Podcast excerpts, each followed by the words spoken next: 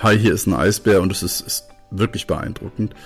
Ähm, Gerade am ersten Tag, das war natürlich, ähm, ähm, ich konnte gar nicht ins Bett gehen, aber da gab es noch einen zweiten Grund dafür, äh, muss ich dazu sagen, ähm, weil, weil wir hatten einen Top-Himmel und es wurde ja nicht dunkel und ich wollte das auch wirklich mal erleben, äh, wie tief die Sonne runtergeht und es war ein wahnsinniges Licht, so schön habe ich es in meinem Leben noch nie gesehen, ähm, über diese Landschaften, wie Lara auch gerade sagt, es geht ja viel um, um Natur und Landschaften zu sehen.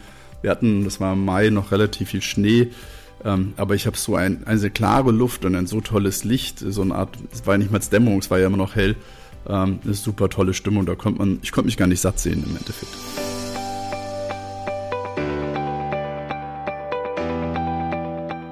Ja, das hört sich großartig an und genau darüber sprechen wir jetzt, über eine Kreuzfahrtreise in die Arktis. Mein Name ist Dominik Hoffmann und ich darf dich herzlich willkommen heißen zum Windrose Luxusreisen Podcast. Schon mehrmals in der Arktis gewesen ist unsere Luxusreisen-Expertin Lara und er war vor kurzem erst am Nordpol Windrose Geschäftsführer Christian Böll. Hallo Lara, hallo Christian. Hallo. Hallo. Schön, dass ihr da seid. Bevor es gleich richtig zur Sache geht und wir zur Faszination Arktis kommen, ich bin schon ganz gespannt und wir natürlich äh, vor allem von euch erfahren, was ihr alles erlebt habt, was ihr gesehen habt. Lasst uns ganz vorne anfangen, vor dem Start einer solchen Reise. Ich kann mir vorstellen, das Kofferpacken ist vielleicht schwer oder vielleicht auch ganz leicht, weil man einfach nur dicke Sachen einpackt. Aber Christian, was ist in deinen Koffer gekommen? Oh, in den Koffer ist relativ viel gekommen, aber zum Glück habe ich äh, vorher eine lange Packliste bekommen, äh, wo dann auch alles Wesentliche draufsteht, damit man nichts vergisst, äh, weil das Wetter kann ja doch sehr unterschiedlich noch sehr frisch sein. Äh, Im Regelfall das Gute ist, wird man aber auch an Bord von einem Expeditionsschiff bestens versorgt. In unserem Fall haben wir eigene Expeditionsjacken bekommen, die man auch mitnehmen darf am Schluss. Die sind warm, wetterfest und trocken. Man bekommt besondere Schuhe, mit denen man so eine Art Wandergummistiefel, würde ich sagen. Mhm. Also all diese wesentlichen Outdoor-Faktoren bekommt man alles auch vom Bord gestellt. Okay, das ist super. Lara, hattest du auch eine Packliste? Absolut. Äh, und ohne die wäre ich auch ein bisschen aufgeschmissen gewesen, ähm, weil das sind schon viele Sachen, die hätte ich von mir aus wahrscheinlich nicht mitgenommen oder nicht in der Anzahl mitgenommen. Alleine, dass man immer diese Socken doppelt und dreifach braucht, weil man natürlich auch auf einer Arktiskreuzfahrt diese sogenannten Wet Landings hat, wo man also doch recht tief durchs Wasser wartet, bevor man in seinem kleinen Schlauchboot ist. Ähm, da macht es halt einfach Sinn, immer Ersatz dabei zu haben. Ah, okay. Ähm, und von daher war ich ganz froh. Mhm. Ja. Ja, ganz wichtig sind auch, dass man so eine Art wasserfeste, äh, wetterfeste Hose dabei hat, genau wegen den, wegen den Booten und den Wetlandings, dass man vom Spritzwasser auch gut geschützt ist. Ja. Okay, aber das Gute ist, dass ja zum Beispiel diese dicken Schuhe und die Jacken nicht von euch eingepackt werden mussten, sondern äh, die gab es schon dabei, Christian, so wie du gesagt hast. Also das ist nicht auf dein, auf dein Koffergewicht, hat das nicht eingezahlt. Darauf will ich hinaus. Ja, man müsste, äh, weil man die Stiefel nicht, aber die Jacke darf man ja mit nach Hause nehmen, als Erinnerungsstück. Äh, da sollte man ein bisschen Platz für die Rückreise auf jeden Fall einplanen. okay, ja, das ist äh, cool. Ah, die sehen aber auch richtig gut aus, ne? Also wenn ich wenn ich die so in Erinnerung habe, wie man sie auch in den Fernsehen bei diesen ganzen Expeditionen sieht, dann möchte man die auch unbedingt mit nach Hause nehmen, oder? Ja, auf jeden Fall. Naja, die sind immer in Knallfarben, ne? Die sind jetzt nicht ja. modisch schick, aber die Fotos, die man damit halt machen kann, Genial. in grau-weiß, äh, der Arktis ist toll. Ja, es sieht auch gut aus, wenn die ganzen Gruppen äh, alle dieselben Jacken anhaben. Das, das wirkt schon, da gibt eine ganz andere Dynamik. Ja, gut. Was ist denn so eine typische Reiseroute von Deutschland aus? Also von welchem Flughafen und mit welcher Airline bist du gereist, Christian? Ist ja noch gar nicht so lange her. Ja, nee, es ist ganz unterschiedlich. Ich bin von äh, München geflogen und dann äh, Zwischenstopp in Oslo gehabt äh, und am nächsten Tag dann weitergeflogen mit einem Charterflug. Äh, das ist meistens ganz unterschiedlich, je nach mit welcher Reederei man, man fährt äh, wo dann die ganze Gruppe eigentlich äh, dann nach Svalbard, äh, nach Spitzbergen fliegt. Ähm, und da gibt's ja nicht so viel Verbindung, deswegen ist es eine eigene Maschine, im Regelfall, wo alle Gäste an Bord schon sind. Mhm. Also Spitzbergen ist der Ankunftsort und dort geht man dann auch aufs Schiff? Ja, also man fährt nur ein kleines Stück im Bus, 20 Minuten und dann geht man aufs Schiff. Ah, okay. Und ich stelle mir das auch total cool vor, also dieses Gefühl einfach zu wissen, ich reise jetzt in die Arktis. Das ist ja auch etwas, was auch selbst ihr als erfahrene Reiseexperten nicht jede Woche macht, oder? Ist schon ein geiles Gefühl. Ja, also für mich ist da ein Traum warm geworden, muss ich sagen, weil ich habe mir das, äh, das mit dem Eis und dem Packeis wollte ich schon immer mal erleben. Und das, äh, es ist auch total beeindruckend über die Tage hinweg. Äh, also das Licht, also man, es ist einfach unglaublich. Ja. Und wir haben ja immer am Anfang unserer Folgen darüber gesprochen, was ist jetzt Luxus an so etwas Besonderem wie die Arktis? Und ist es da vor allem, bevor wir jetzt gleich ins Detail auch darauf eingehen, ist es das Schiff oder ist es natürlich auch wieder das Erlebnis, Lara? Naja, es ist eine Mischung. Ne? Also ganz klar, dass man so eine Region heutzutage als, ich sag mal, Nicht-Polarforscher erleben kann und mit auf einem riesen hohen Komfortlevel. Das ist natürlich toll und das ist Luxus, aber bei den Schiffen muss man schon tatsächlich sagen, da trennt sich die Spreu vom Weizen. Ähm, und da muss man eben dann entscheiden, was einem wichtig ist. Also ist, möchte man auch auf so einer Reise die Sterneküche oder möchte man auf so einer Reise eben besonders gute Guides? Gut sind die alle, aber einige sind eben dann deutlich besser als gut. Ähm, aber ich würde schon sagen, das Erlebnis steht im Vordergrund, ganz klar. Mhm. Ja, ich, äh, ich, glaube auch, dass das, das Erlebnis äh, der, der Fokus sein sollte. Also ich war jetzt hier auf, mit, mit Quark-Expeditionen unterwegs, die machen das schon seit Jahrzehnten. Die sind sehr stark eher auf diesen Expeditionsfokus ausgerichtet, haben aber auch ein nagelneues Schiff, die Ultramarin. Äh, insofern ist die Hardware auch äh, wie, wie auf einem Luxusschiff, wie man das kennt, mit großen Kabinen, äh, schöner Heizung, äh, aber natürlich voll ausgerichtet auf, dass man relativ schnell äh, an Land gehen kann oder zu den Eisbären fahren kann, wenn man welche sichten kann. Dann werden schnell die äh, Zodiacs, also die Gummiboote zu Wasser gelassen. Mhm. Ähm, das ist halt sehr unterschiedlich, wie die Schiffe da ausgestattet sind. Ähm, hier bei, bei Quark war es wirklich der Fokus Expeditionen und äh, sehr, sehr viele unterschiedliche Guides von Vogel, Eiskundlern, ähm, jeglicher Couleur. Ähm, das, das ist natürlich sehr spannend, weil da bekommt man auch viele Zusatzinformationen. Mhm. Und ich denke auch, man sollte die Wahl seines Schiffes ein ganz klein bisschen danach richten, weil man hat an Land nur einen begrenzten Zeitslot sozusagen, den man da anlegen darf und den man da sein darf. Und das ist ein Riesenunterschied, ob man auf dem Schiff ist, das in 30 Minuten alle an Land gebracht hat oder das halt eine Stunde hin und her fährt, weil das fehlt, die Zeit fehlt einem nach hinten raus. Ähm, und deswegen sind eben diese modernen Schiffe wie die Ultramarine, die Christian gerade ansprach, ganz toll, weil die einen Rucki-Zucki in dem Outfit drin haben und zack in den Zodiacs und zack ist man an Land. Mhm. Toll, ich kann es mir bildlich vorstellen. Als wir gesagt haben, wir machen eine Folge dazu, habe ich die ganze Zeit gedacht, habt ihr jetzt ein Schiff, was auch gleichzeitig ein Eisbrecher ist oder bin ich da völlig, völlig aus dem, auf dem Holzdampfer sozusagen? Also was, was passiert, wenn da irgendwo ähm, Eis noch im, im Wasser ist oder passiert das gar nicht, weil Klimawandel? Doch, doch, das passiert. Das ist äh, unterschiedlich. Ähm, man kann sich das ja. angucken, welche Eisklasse diese Schiffe haben. Mhm. Ähm, normalerweise haben die, die für, ähm, für Kreuzfahrtgäste gemacht sind, so die PC4. Ähm, aber es gibt noch deutlich höhere. Also ähm, es gibt einige Anbieter, die haben tatsächlich richtig krasse Eisbrecher. Ähm, die Schiffe, auf denen ich bisher unterwegs war, die konnten auch mal eine Eisdecke durchbrechen, aber nicht dieses meterdicke Packeis. Ja. Boah. Und hast du das dann auch selber mal erlebt, Lara? Also wo das dann, mhm. das ist ja auch wahrscheinlich. Ja, absolut. Und das ist ein irres Geräusch und das sieht toll aus, wie sich diese Schollen alle übereinander schieben, mhm. wenn sich der Bug da so reinbohrt. Das ist toll. Boah. Und ein lautes Knacken überall. Mhm. Es knirscht, ja. Ja, es, es knirscht, richtig. Aber man, man, sieht auch, welche Kraft dann so ein, so ein Schiff dann doch hat, wenn, wenn das durch das Eis, durch das Packeis durchgeht ähm, und wie sich dann vor einem das alles spaltet und die Schollen lösen. Ähm, das ist ja relativ weitläufig. Das sieht auch sehr beeindruckend aus. Ja. Kommen wir mal äh, zu dem, zu einem Schiff oder zu dem Schiff, Christian, was, was, was, äh, was du genutzt hast, beziehungsweise Lara, du kannst ja deine Einblicke dann auch mit reinbringen von deinen, von deinen Erlebnissen, wie ein Schiff dann aufgebaut ist. Gerade so ein Luxus, Luxuskreuzfahrtschiff dann in der Arktis. Ähm, das hat allen Komfort auch von der Mittelmeer- oder Karibik-Kreuzfahrt, wenn ich mir gerade hm, Kulinarik, All-Inclusive, ähm, das ist ja auch immer beim Schiff ganz wichtig. Ja, ich sag mal, das, äh, die, die modernen ähm, neuen Expeditionsschiffe haben, sag mal, alle äh, Dinge aus der Kreuzfahrt mit übernommen. Ähm, aber haben natürlich einen, einen wenn es äh, gut gemacht ist, einen sehr großen Bereich, wie jetzt auch die Ultramarine, ähm, wo diese ganzen Zodiacs gelagert sind. Das sind über 20 Stück, ähm, die mit verschiedenen Pforten geöffnet werden können, hinten mit einer Landungsplattform ähm, mit einem eigenen Bereich, wo man die Expeditions, ich sag mal, Jacken, Gummistiefel, die muss man gar nicht mit aufs Zimmer nehmen oder auf die Kabine, ähm, wo man da sich umziehen kann. Äh, dann gibt's da eigene Bereiche auch äh, für die Hygiene oder Desinfektion der Stiefel, weil man will ja auch äh, nicht das Land äh, verseuchen oder da ähm, irgendwelche Keime oder Bakterien mitbringen. Äh, dafür sind sie schon sehr, sehr gut ausgestattet und da ist natürlich auch viel Platz und Fläche. Auch die Ultramarine hat zwei Helikopter dabei, was jetzt in Spitzbergen zwar nicht geht, aber die ist zum Beispiel gerade in Grönland unterwegs. Ähm, da können die Gäste dann mit den Helikopter bis auf die Gletscher fliegen und so weiter. Das ist sehr, sehr spannend und da sind die natürlich top ausgerichtet für diese Themen. Also was man immer so ein bisschen bedenken muss, ähm, ja, die sind irre komfortabel, vor allen Dingen verglichen mit früheren Expeditionsschiffen.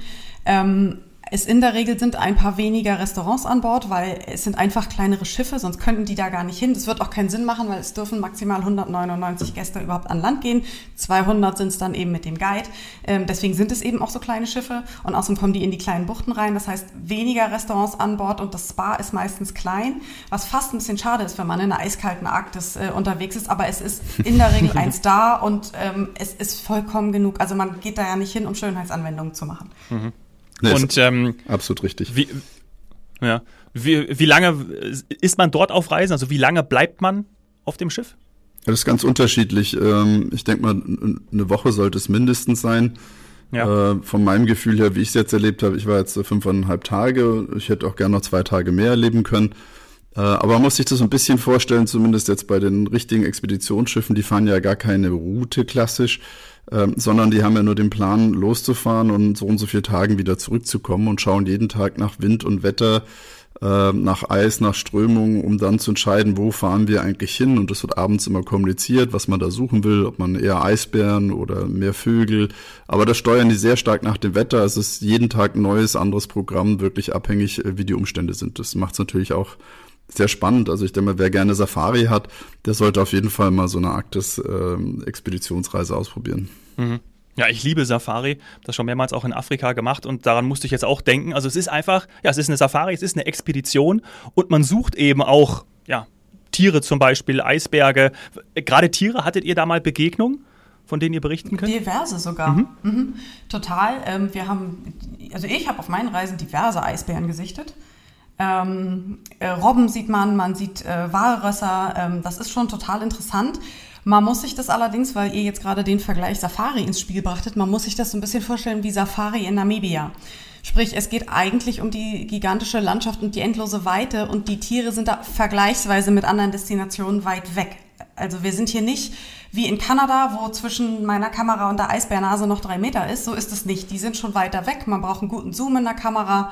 Ähm, die stellen oft an Bord auch ganz, ganz hervorragende Fernleser zur Verfügung, so diese quasi so richtig mit einem Stativ da stehen, mhm. durch die jeder mal gucken kann, so dass man wirklich jede, jede Runzel von dem Eisbären sieht. Aber der ist jetzt nicht zum Greifen nah. Äh, anders ist es, wenn man mit den Zodiacs draußen ist, da kommt man so einer Robbe oder so einem Walross schon mal schön nah. Ja. ja, ich hatte da ähnliche Erlebnis gleich am, am ersten Abend hatten wir echt das Glück nach dem Auslaufen.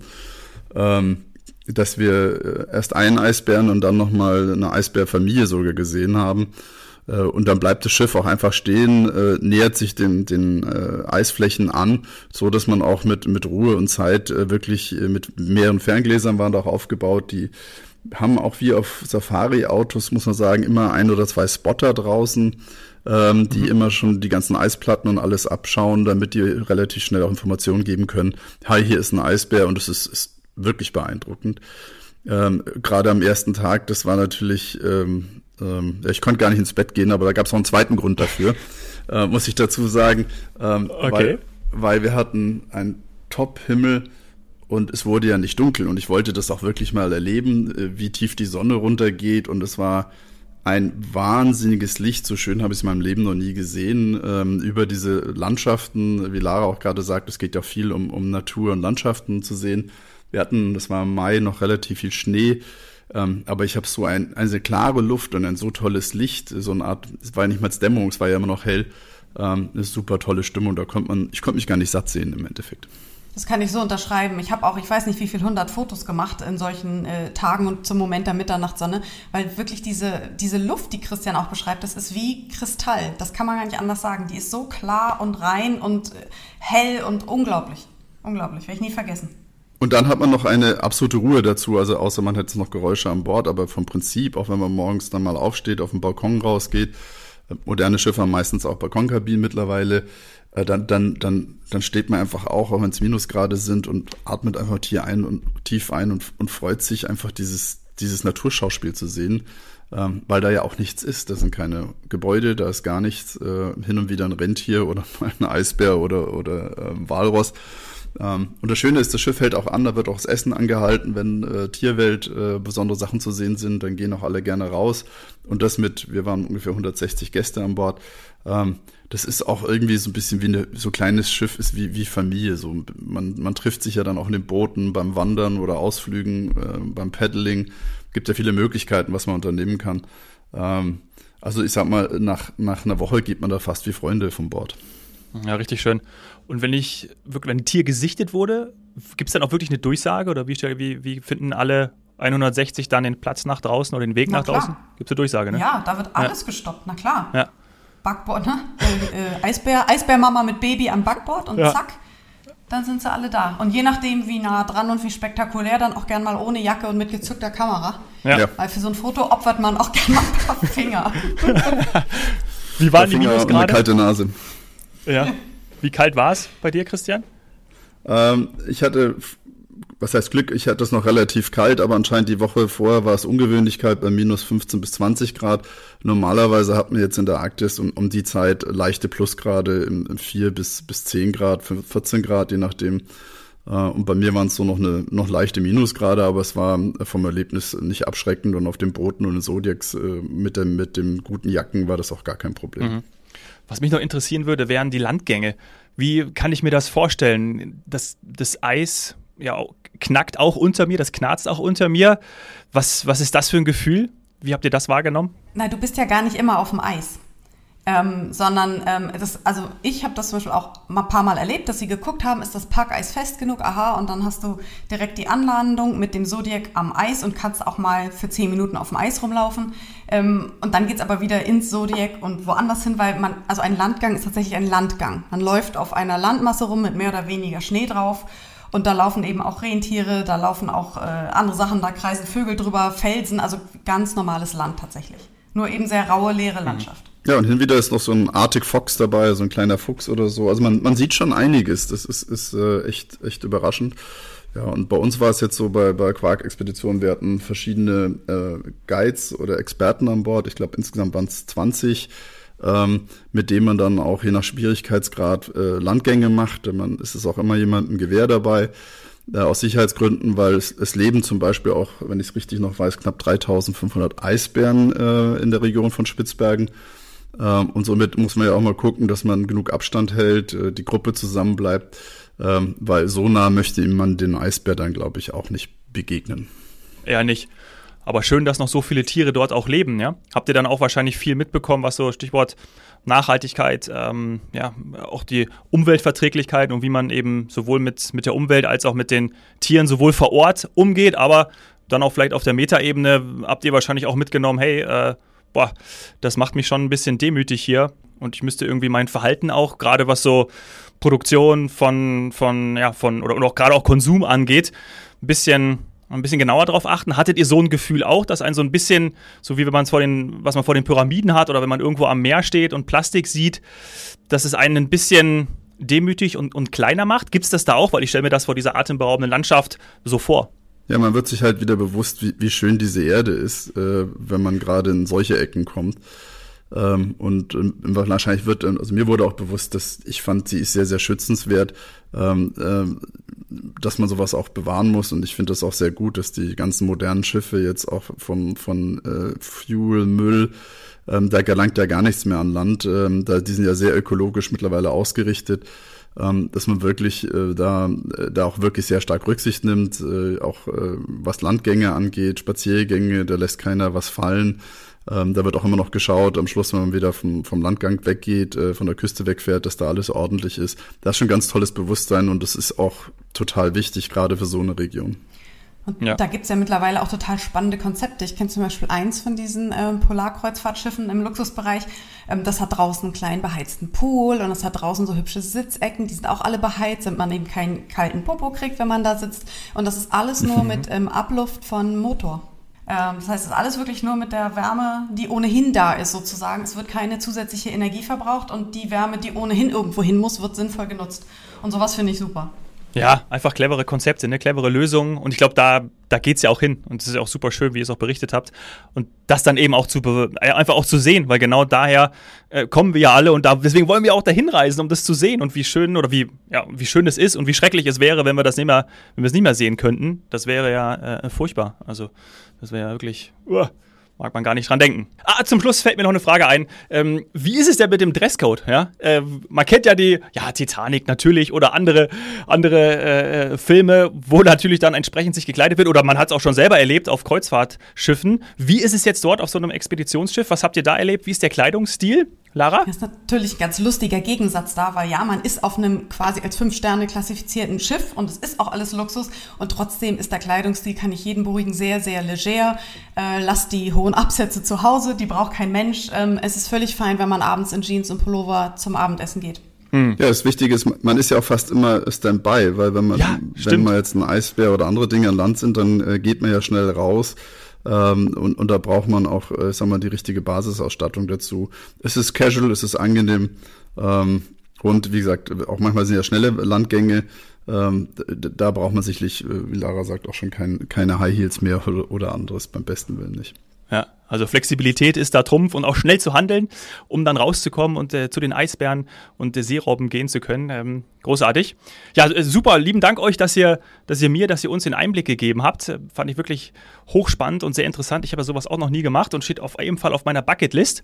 Und genau diese Expeditions-Luxus-Kreuzfahrt äh, am Nordpol in der Arktis, Christian, das ist ja auch so auf windrose.de auffindbar und buchbar. Ne? Da können jetzt unsere, unsere Zuhörer hingehen und sich das entsprechend zusammensuchen, beziehungsweise ist es schon alles dargestellt?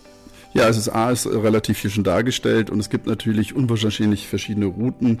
Ähm, ähm, da muss man sagen, was das Interesse ist, besondere Destinationen, wie ich gerade sagte, auch äh, das eine Schiff, auf dem ich war, ist gerade in Grönland unterwegs. Ähm, da geht's nur um die Natur. Ähm, da kann man natürlich uns gerne auch anschreiben unter podcast.bindrose.de ähm, und wir können dann noch auf einzelne Routen, auf einzelne Schiffe eingehen, weil die Vielfalt ist mittlerweile doch sehr groß geworden, äh, was die Schiffe angeht und da ist auch gut eine Expertise zu haben und Empfehlungen aussprechen zu können. Super. Und ich sage nochmal herzlichen Dank an euch und ähm, bis bald. Ja, bis zum nächsten Mal. Danke. Ciao. Danke. Tschüss. Tschüss. Tschüss. Bis bald.